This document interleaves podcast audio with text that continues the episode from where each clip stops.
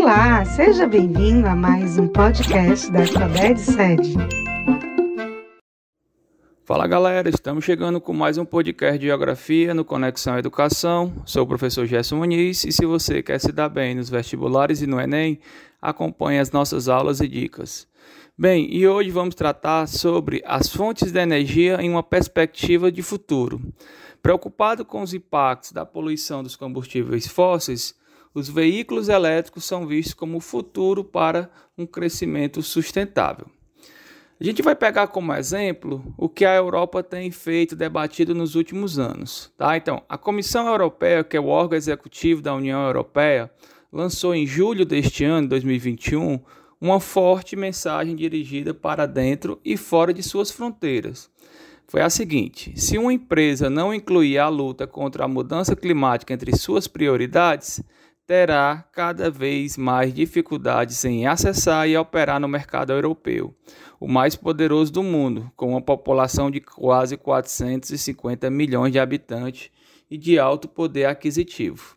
Então, um dos sinais mais claros é dirigido à indústria automotiva.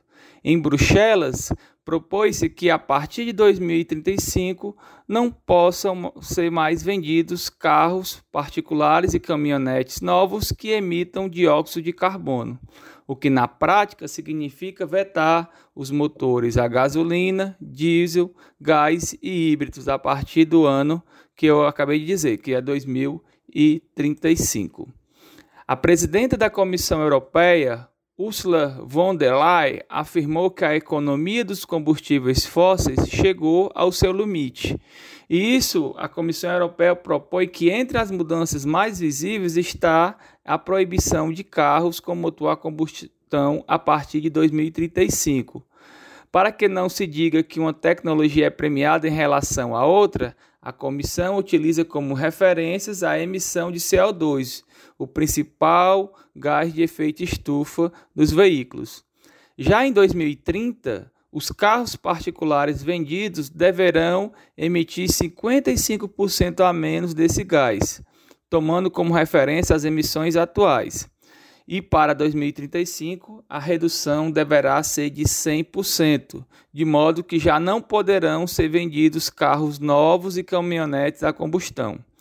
Os veículos que já estão em circulação poderão continuar na ativa, mas fontes da União Europeia calculam que o desenvolvimento de um mercado de segunda mão de veículos eficientes e a renovação natural do parque móvel fará com que em 2050 os carros particulares que utilizam gasolina e diesel tenham desaparecido por completo na maioria dos países europeus. A aposta pelo veículo elétrico e com combustível de hidrogênio, pensando em caminhões e transportes aéreos e marítimos, vem acompanhada de objetivos para desenvolver a imprescindível infraestrutura de reabastecimento. O projeto legislativo fixa que a partir de 2035 exista um posto de recarga de eletricidade a cada 60 quilômetros nas principais vias e a cada 150 quilômetros no caso do hidrogênio. Lembrando que o hidrogênio vai se dar principalmente para caminhões, que acabam tendo uma maior autonomia. E observem, por essa minha última fala, que a preocupação não é apenas pôr os veículos elétricos em circulação, mas você oferecer uma infraestrutura para que esses veículos possam circular. Afinal, esses veículos eles demandam uma outra fonte de energia e que precisa ter uma nova modalidade de postos de combustíveis, né, postos de abastecimento. Então, para, se, para que se cobre né, a mudança desses veículos, é preciso você ter uma infraestrutura, uma mudança também nessa oferta de serviço. Então, não é exagero dizer que os carros com motor a combustão estão com os dias contados e devem desaparecer do mapa em algumas décadas, dando lugar a veículos elétricos e com novas tecnologias, como a de condução autônoma. Na União Europeia, mas também em países como o Japão e alguns estados dos Estados Unidos da América, os limites para as emissões estão cada vez mais rígidos, o que leva os governos a tomar ações importantes para garantir metas de controle da poluição nas cidades. Muitas nações receberam as advertências da União Europeia por sua má qualidade do ar. E os dados do mundo todo, infelizmente, mostram um cenário irrespirável.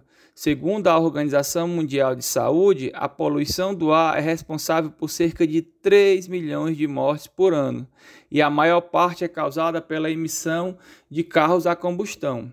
No Brasil, de acordo com a pesquisa recente da Universidade de São Paulo, 90% da poluição vem de veículos motorizados, e isso deve causar aproximadamente 250 mil mortes nos próximos 15 anos, 25% delas somente na cidade de São Paulo.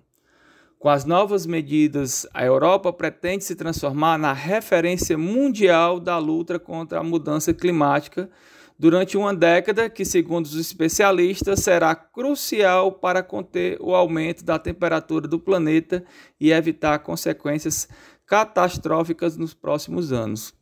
Como vocês é, perceberam, essa mudança dessa fonte de energia dos veículos automotores, ela gera um grande debate. Afinal, é, nós já vimos em outras aulas como o petróleo tem uma influência na geopolítica mundial. E essa tentativa de reduzir o consumo dos combustíveis fósseis, principalmente do petróleo, faz com que vai gerar uma nova dinâmica geopolítica mundial.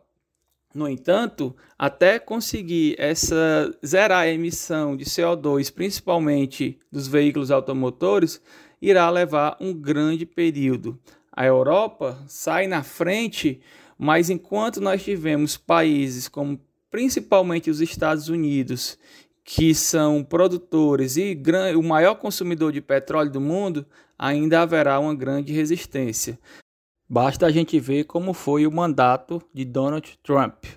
Bem, pessoal, por hoje é isso. Um grande abraço a todos e até a próxima. Tchau, tchau.